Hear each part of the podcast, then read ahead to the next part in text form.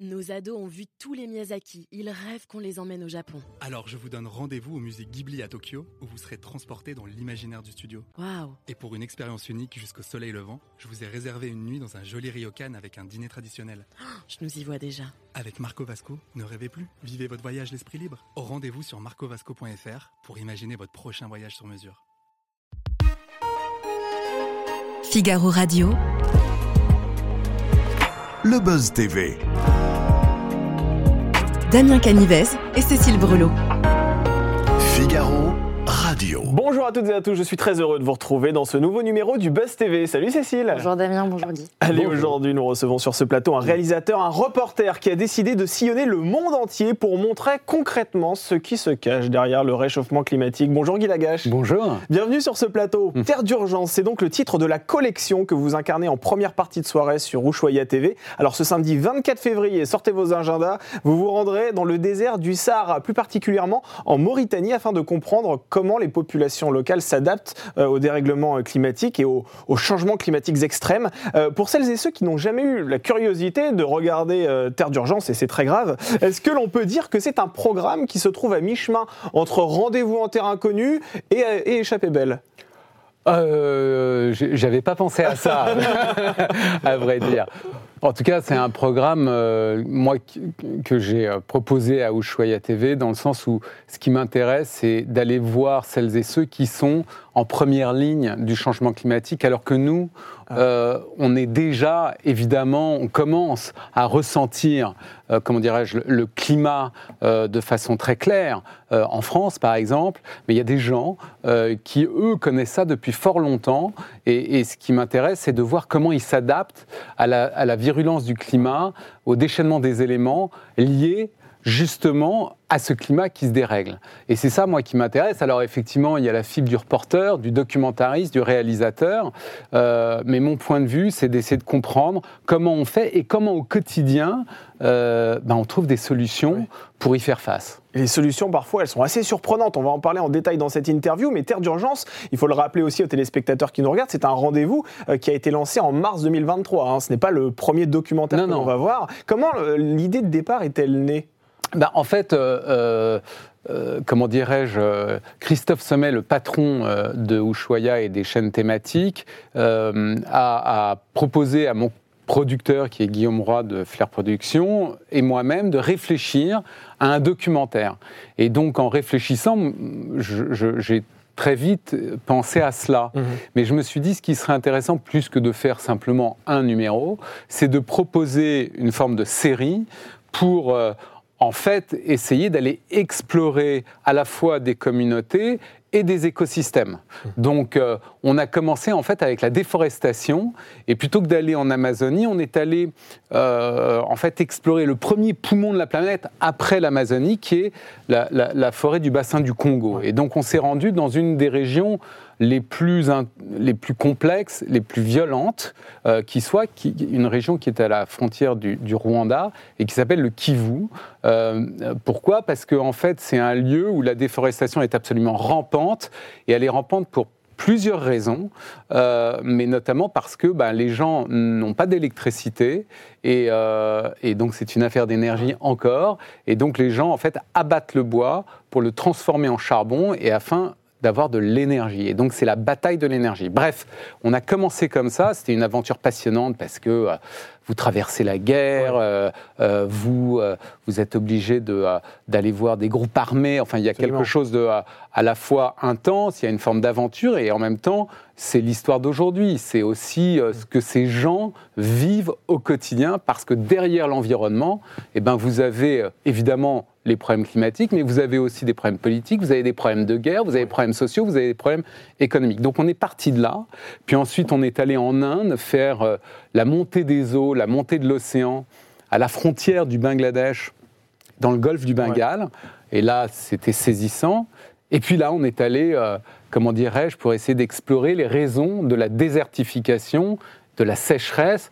Et derrière la sécheresse, vous avez euh, La bataille de l'eau. la aussi. bataille de La bataille contre le sable aussi dont vous Oui, mais, mais l'eau, qui est vraiment la ressource absolument vitale pour nous tous, bah là, elle est, euh, elle est cruciale, elle est critique, elle est vitale, elle est, elle- on, on- on la sent euh, quand on quand on voyage dans ce pays-là. Et on s'en rend compte dès les premières secondes de votre documentaire. On va en parler dans quelques instants, encore plus en détail euh, de ce documentaire. Mais tout d'abord, je vous propose de découvrir les news médias présentés par Cécile Brelot. Allez Cécile, c'est parti. On commence les infos médias avec Absatoussi qui charge son ancienne collègue Laurence Ferrari. Exactement. Donc le temps où elle se considérait comme sœur est révolu. Dans Télérama, Absatoussi n'a pas été tendre avec la présentatrice de la quotidienne Punchline sur CNews.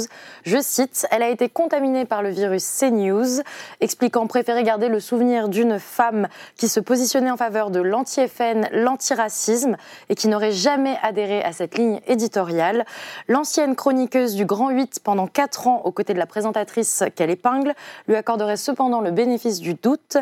Euh, des factures à payer. Donc, interrogée, Laurence Ferrari affirme mener sa barque comme elle l'entend. Alors, Guy Lagage, vous connaissez bien le groupe Canal, puisque vous avez été journaliste sur C8 pendant plusieurs années, de 2012 à 2017, me semble-t-il. Euh, il y a une chaîne qui fait beaucoup parler en ce moment à la suite d'une décision du Conseil d'État, c'est CNews, chaîne d'information en continu du groupe Canal. Quel regard vous portez, vous, sur euh, cette chaîne qui, c'est vrai, fait aujourd'hui parler beaucoup d'elle? Euh, moi, j'ai un, une conviction. C'est que euh, dans une démocratie, on a une chance inouïe, c'est d'avoir le choix. Voilà. Hmm. Donc le choix est important. Donc la liberté d'expression, la liberté de la presse, quand bien même euh, on peut avoir des opinions différentes, c'est extrêmement important de sanctuariser ça. Après, je ne rentre pas dans les débats de réglementation, mais pour moi, il est là le principe. Allez, on poursuit ces infos médias avec toute autre chose. L'arrivée surprise de Laurent Ruquet, je ne sais pas si vous avez suivi ça, sur TF1. Une saison télé pas ordinaire, comme se plaît à décrire le principal intéressé. Son arrivée était déjà pressentie l'été dernier lorsqu'il avait quitté le groupe France Télévisions. Finalement, Laurent Ruquier avait créé la surprise en rejoignant BFM TV. Mais autre coup de tonnerre en décembre dernier, l'homme de télévision avait finalement quitté la chaîne d'information, euh, ne se disant ne pas y être heureux. Voilà, on justifie. Les téléspectateurs le retrouveront donc dans cette nouvelle saison de Massinger sur TF1, où il sera enquêteur aux côtés de Kev Adams, Chantal Latsou et Inès Reg. Alors le moins qu'on puisse dire de Laurent Ruquier, c'est qu'il a un parcours assez éclectique. Vous, c'est vrai que vous êtes un journaliste quand même très sérieux, vous, faites vous êtes réalisateur, vous êtes présentateur, vous êtes reporter. Est-ce que vous aimeriez faire un pas de côté, comme peut le faire Laurent Ruquier, en, vous déguisant pourquoi pas dans Massinger, en participant à Danse avec les stars par exemple, ou Choya TV étant l'une des chaînes du groupe TF1 Non, mais d'abord, euh, Laurent Ruquier, c'est un immense animateur. Euh, et puis, c'est toujours intéressant des parcours qui sont euh, pas linéaires. Enfin, moi, j'ai pas été que reporter et réalisateur. J'ai dirigé euh, euh, des unités de programme, des médias. J'étais présentateur et je ne sais pas ce que je ferai demain. Et en fait, euh, pour répondre à votre question, je ne sais pas. Il y a plein de choses qui m'intéressent et que j'aimerais faire. Euh, j'ai coutume de dire quand je serai grand. Donc, euh, je trouve ça assez formidable que quelqu'un comme lui bah, éprouve de la joie, du plaisir à aller explorer des trucs qui, qui, l'intéressent, que ce soit une chaîne d'information un jour et du divertissement un, un, autre. je pense que ce qui compte, c'est de continuer à essayer de, vivre avec ses convictions et, les rêves de réaliser ce qu'on a envie de faire. Mais vous, est-ce qu'il y a une corde que vous n'avez pas encore accrochée à votre arc? Parce que c'est vrai que vous, comme vous disiez, vous êtes réalisateur, vous avez écrit des livres, vous avez mmh. dirigé des médias. Est-ce qu'il y a des envies que vous avez aujourd'hui? Alors moi, je, ouais, j'en ai plusieurs. J'ai envie de poursuivre euh, le documentaire en tant que réalisateur. La fiction m'intéresse. La fiction vous intéresse Ouais, à terme, peut-être, j'espère. En tant que euh, scénariste, producteur? Ouais, voire réalisateur. Euh, c'est des choses qui, qui, qui, qui, pourraient m'intéresser. Adapter votre livre, par exemple? Euh, ou, pas, mais, mais ce que je veux dire, c'est que la fiction me fascine parce que c'est une façon aussi, si vous voulez, de raconter des histoires avec de l'impact. Oui. Et moi, c'est ça qui m'intéresse. Aujourd'hui, ce qui m'amuse, enfin, ce qui m'amuse, ce qui me semble important, c'est de raconter des choses qu'il me semble importante en ayant euh, le plus d'impact possible. Euh, le documentaire est un moyen, à mon avis, très fort, très intéressant, et, la fiction en est un autre. Et la fiction est un moyen aussi d'avoir de l'impact et de s'exprimer de façon à aller toucher... Euh, comme on dit, les esprits et les cœurs. Allez, on termine cette info avec le chiffre du jour, le 2. Oui, pour deux procès que François-Marie Bagné souhaite, je cite le terme, coller à Netflix. Invité sur France Inter mardi, celui qui a été condamné à 4 ans de prison avec sursis pour abus de faiblesse sur Liliane Bettencourt a réagi au documentaire produit par la plateforme américaine et consacré à l'héritière de L'Oréal. L'homme de 76 ans y est dépeint comme un homme diabolique et féroce, une contrefaçon selon lui qui sera d'ailleurs le premier motif de sa plainte. Pour lui, s'il avait été une femme et elle un homme, il n'aurait pas eu toutes ces histoires. Alors vous avez réalisé un documentaire euh, passionnant d'ailleurs qui était consacré à Emmanuel Macron intitulé Un président, l'Europe et la guerre, c'était en 2022. Euh, Est-ce que l'Élysée avait un droit de regard sur votre projet à l'époque? Non, pas un droit de regard. Euh, euh, évidemment non. Euh, en revanche, j'ai proposé, en accord avec mon producteur, qui est un visionnage, ce qu'on appelle technique. C'est-à-dire que on a montré à deux conseillers de l'Élysée le film dans un seul but, de savoir s'il y avait des informations qui étaient susceptibles euh, de poser un problème de sécurité nationale. Mm. Pourquoi? Parce que quand vous passez six mois embarqué euh, au cœur de la cellule diplomatique euh, de l'Élysée, euh, alors que le continent européen est frappé pour la première fois depuis 1945 par une guerre sur son territoire, vous êtes évidemment amené à filmer des choses qui sont extrêmement sensibles Ça a été le et cas classifiées. Oui, bien sûr. Ça a été le cas, donc on- on a- vous avez dû euh, supprimer certaines séquences parce qu'elles étaient beaucoup trop sensibles D'abord, moi, je les avais supprimées Oui. euh, comment dirais-je, pendant le montage. Euh, vous voyez des documents sur une table. euh, voilà, par nature, ces documents ne sont pas censés être dévoilés. Donc ça, c'est une première façon. Et j'ai juste supprimé un petit sonore de 25 secondes. Parce que là, on m'a indiqué, là, on a un vrai sujet de classification de l'information qui était on ne peut plus sensible. Est-ce que ça veut dire que vous, Guy Lagache, lorsque vous réalisez ce type de documentaire, vous devez avoir une habilitation secret défense pour pouvoir consulter d'une certaine manière aussi ces documents? Parce que lorsque vous les filmez, vous, vous y avez accès. Alors le grand public n'y a pas accès puisque vous les floutez, vous supprimez certaines séquences qui sont sensibles, mais vous, vous, êtes, euh, vous avez des secrets en vous quelque part lorsque vous avez accès à ce genre Bah de non, choses. mais après, c'est une part de responsabilité que j'ai en tant que journaliste. C'est-à-dire que euh, euh, vous- quand vous faites ce genre de documentaire pendant six mois, euh, je peux vous dire que vous êtes extrêmement conscient à la fois euh, de la difficulté de faire euh, votre boulot, c'est-à-dire de pouvoir filmer ce qui est intéressant, et en même temps de la responsabilité qui vous incombe euh, parce que euh, ben, tout d'un coup vous allez filmer des choses qui ne se voient absolument jamais. Donc Ouais. ça, c'est quelque chose que vous avez en vous d'un bout à l'autre du projet.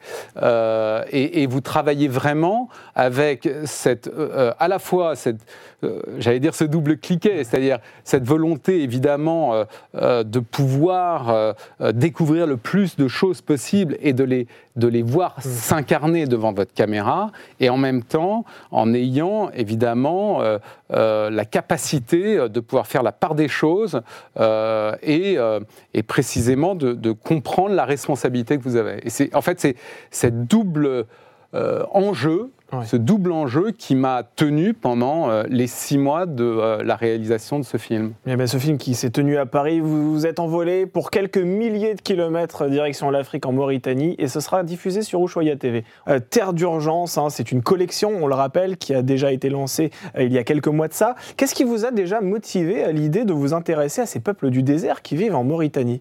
Bah, avec Baptiste Rimbert, euh, qui a co-réalisé avec moi le, documentaire, ce qui nous intéressait, c'était de comprendre euh, comment, euh, en gros, le désert est en train de, comment dirais-je, d'avancer toujours plus fortement sur cette région euh, euh, du Sahel Ouais. et en l'espèce en Mauritanie, mais c'est pas seulement en Mauritanie, et, et en même temps, et donc de voir la force de, de- de ce sable, de ces dunes qui, euh, au quotidien, euh, comment dirais-je, envahit euh, euh, la vie des gens. C'est-à-dire que c'est vraiment troublant. Vous avez une ville comme Shingeti qui est euh, une ville sainte et, et- et millénaire qui a été euh, construite trois fois Ouais. parce que euh, à deux reprises elle a été ensevelie et là elle l'est encore davantage.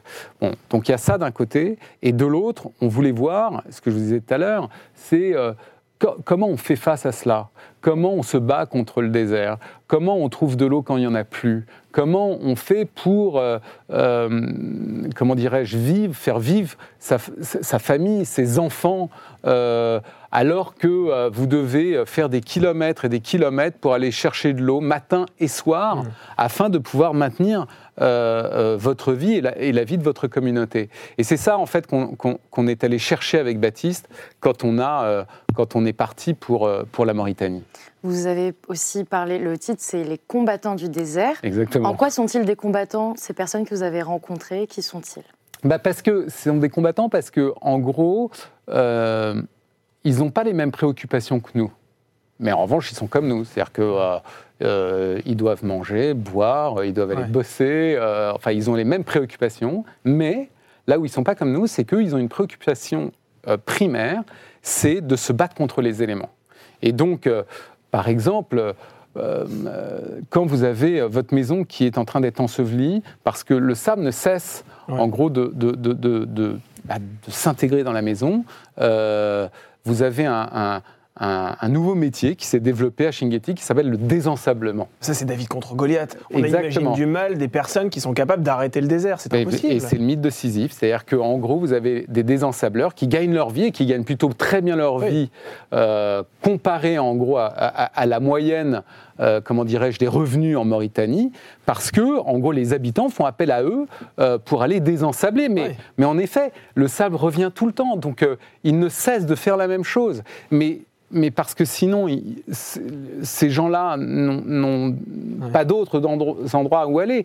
Et d'ailleurs, à tel point que vous avez un phénomène qui euh, s'est développé euh, euh, non seulement en Mauritanie, mais dans, à l'échelle d'une ville, c'est la migration climatique. C'est un truc de dingue. C'est-à-dire que on, croit souvent que la migration climatique, ce sont des gens qui vont traverser un océan et qui vont euh, partir vers un autre pays. C'est le cas, mais le plus souvent, ce sont des gens qui migrent, hmm. comment dirais-je, à l'intérieur de leur communauté. C'est-à-dire, ma maison s'est écroulée à hmm. cause du sable, donc je n'ai pas d'autre endroit où vivre, donc je prends ma femme et mes enfants, et je vais m'installer dans un campement quelque part, et, j'installe un campement de fortune. Que ça soit à 5000 km ou que ça soit à 500 mètres, c'est la même démarche. C'est une forme de déracinement. Et ça, c'est assez frappant. Alors en Mauritanie, vous avez tourné là-bas pendant un mois, et vous le dites d'ailleurs dans ce documentaire, à cause du réchauffement climatique, il fait parfois 55 degrés à l'ombre. Comment vous avez fait pour vous adapter à ces conditions climatiques extrêmes? Bah, euh, En fait, euh, euh, ce qui se passe, c'est que vous, vous travaillez jusqu'à 10 euh, heures du matin. Oui. Donc, euh, vous bossez. D'abord, on, dormait quasiment tous les soirs à la Belle Étoile. Ah oui. on a fait 4000 km. et ben voilà, enfin, vous avez une très faible densité de population en Mauritanie. Donc, donc, euh, en fait, vous arrêtez là où vous arrêtez parce qu'il y a un moment donné, il faut vous arrêter pour dormir. C'est un habitant par kilomètre carré, je crois. Vous ouais, c'est ça. Euh, euh, et donc, si vous voulez. donc déjà, il y a ça. Et ensuite, vous travaillez jusqu'à... on y était pendant la saison chaude, hein, jusqu'à 10 heures. Et à partir de 10 heures, la réalité, c'est que vous ne pouvez plus travailler. Et d'ailleurs, pendant la saison chaude, euh, beaucoup de gens sont nomades, etc. Euh, ils ne travaillent pas euh, de 11h à 17h. Ah oui. C'est juste pas possible. Mais vous faisiez quoi pendant ce temps-là si vous ne Alors nous, on faisait de la route. Ouais. ce qui nous permettait de, de, de, de enfin, d'aller d'un point A à un point Dans B. des véhicules climatisés quand même Non, pas forcément d'ailleurs, parce qu'on gardait les, fenêtres ouvertes, mais on buvait euh, jusqu'à 7 litres d'eau par jour. Ah ouais. Euh, donc voilà. Mais donc, euh, c'est juste une donnée qui est, qui, qui, est, qui, est, effectivement mm. très frappante quand on est là-bas, c'est que la chaleur vous empêche. Et en fait, la chaleur peut bloquer un pays, c'est-à-dire, ou en tout cas, euh, atténuer considérablement l'activité économique, ne serait-ce que parce qu'il est impossible d'y travailler. Vous évoquez vos documentaires, notamment celui au Congo et en Inde, maintenant au Sahara. Comment on fait pour ne pas être... Pourtant, vous n'êtes jamais alarmiste. Comment on fait? Est-ce que c'est la clé pour mieux sensibiliser au réchauffement climatique? En fait, moi, ce qui m'intéresse, c'est de voir... Euh, ce qui m'intéresse, c'est les gens. Euh, et, et, ce qui m'intéresse, c'est c'est de voir comment les gens vivent. Ça ne veut pas dire que et, donc, je fais preuve d'empathie et je comprends en fait les difficultés dans lesquelles ils y sont.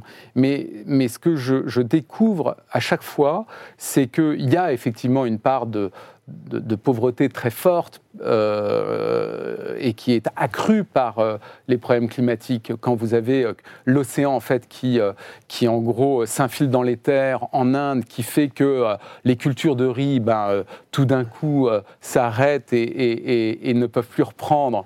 quand vous avez des centaines de milliers d'hectares qui chaque année sont déforestés ou euh, le sable qui, euh, qui s'infiltre, évidemment, ça, ça crée des situations absolument dramatiques. Mais ce qui est intéressant aussi, c'est que, je l'ai vu, c'est que ces gens-là, enfin, chez l'humain, il y a une forme de génie, il y a une forme de résilience qui fait que bah, le besoin de vous en sortir, il est plus fort que celui de rester à ne rien faire. Et c'est ça que je trouve intéressant. Et, vous voyez, par exemple, il y a une, séquence dans, le film qu'on va voir samedi soir, euh, dans un lieu où il n'y a plus d'eau. Pourquoi il n'y a plus d'eau?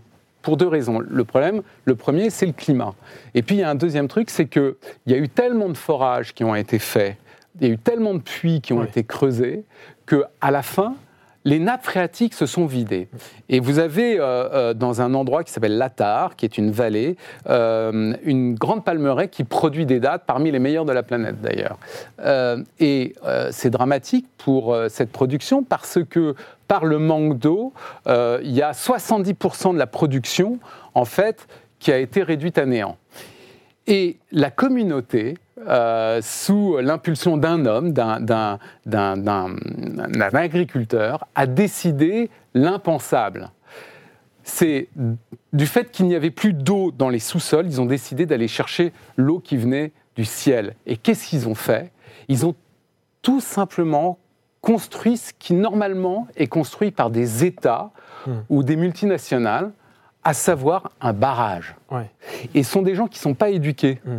ce sont des gens qui n'ont pas forcément été à l'école. Mais là, ils ont décidé de s'instruire eux-mêmes.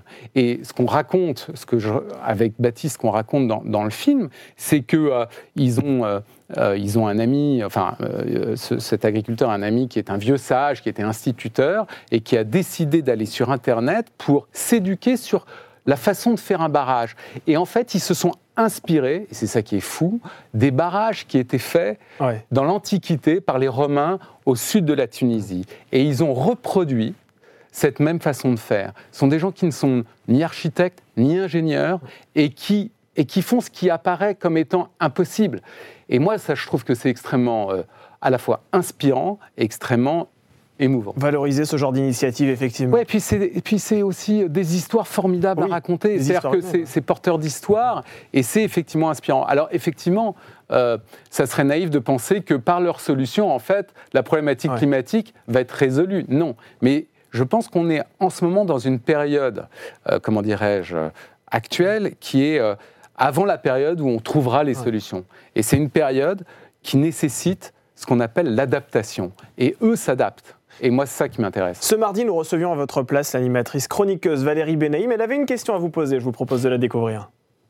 Bonjour Guy. Alors, euh, petite question. Je sais que tu vas euh, euh, réaliser, produire et présenter une émission sur le, changement climatique. À quel moment cette thématique est devenue une, thématique prépondérante pour toi? À quel moment est-ce que tu as eu une conscience de, ce bouleversement climatique et qu'il fallait en parler? Euh, bonne question bah, Valérie, elle a toujours posé des bonnes questions. c'est une journaliste. voilà. Euh, non, mais euh, c'est une bonne question parce que moi, je suis pas né du tout dans l'écologie, je suis pas né militant. Et je vais vous dire un truc, au début, ça me barbait un peu. En fait, je, je présentais Capital, j'ai présenté Capital pendant 8 ans. Oui, et, euh, et euh, on était à un moment donné, vous savez, on a souvent appelé la mondialisation comme étant un phénomène de mondialisation heureuse. Ah et il se trouve que euh, je suis, j'ai beaucoup voyagé pour Capital en tant que même présentateur. J'allais faire du reportage, etc. Et chemin faisant, dans les années 2000-2010, en gros, j'ai commencé à découvrir des choses qui me semblaient troublantes, si vous voulez. je me souviens en Inde, voir l'urbanisation galopante, si vous voulez, prendre le pas sur la nature. J'ai vu des forêts dévastées dans le nord Canada pour pour, faire du, pour aller puiser du, euh, du pétrole dans les sables bitumineux. Et à partir de ce moment-là, en fait, j'ai commencé à m'intéresser à l'écologie et on a inventé à Capital la première grande série d'investigations qui s'appelait Capital Terre, c'est-à-dire de, de raconter comment, en gros, l'activité humaine avait un impact sur l'environnement. Et depuis, ça ne m'a plus lâché.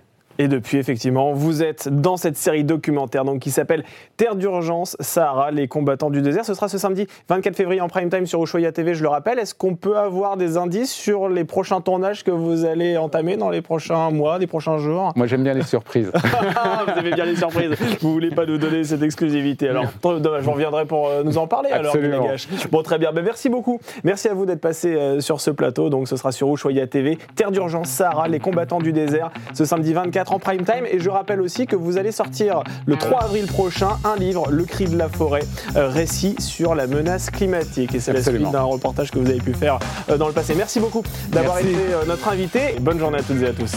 Nos ados ont vu tous les Miyazaki. Ils rêvent qu'on les emmène au Japon. Alors je vous donne rendez-vous au musée Ghibli à Tokyo, où vous serez transporté dans l'imaginaire du studio. Incroyable Mon mari, lui, rêve de s'immerger à fond dans la culture nippone. Après un cours de dessin manga avec un artiste, je vous propose d'assister à une cérémonie du thé. Waouh Et pour une expérience unique jusqu'au soleil levant, je vous ai réservé une nuit dans un joli ryokan avec un dîner traditionnel. je nous y vois déjà. Avec Marco Vasco, ne rêvez plus. Vivez votre voyage l'esprit libre. Au rendez-vous sur marcovasco.fr pour imaginer votre prochain voyage sur mesure.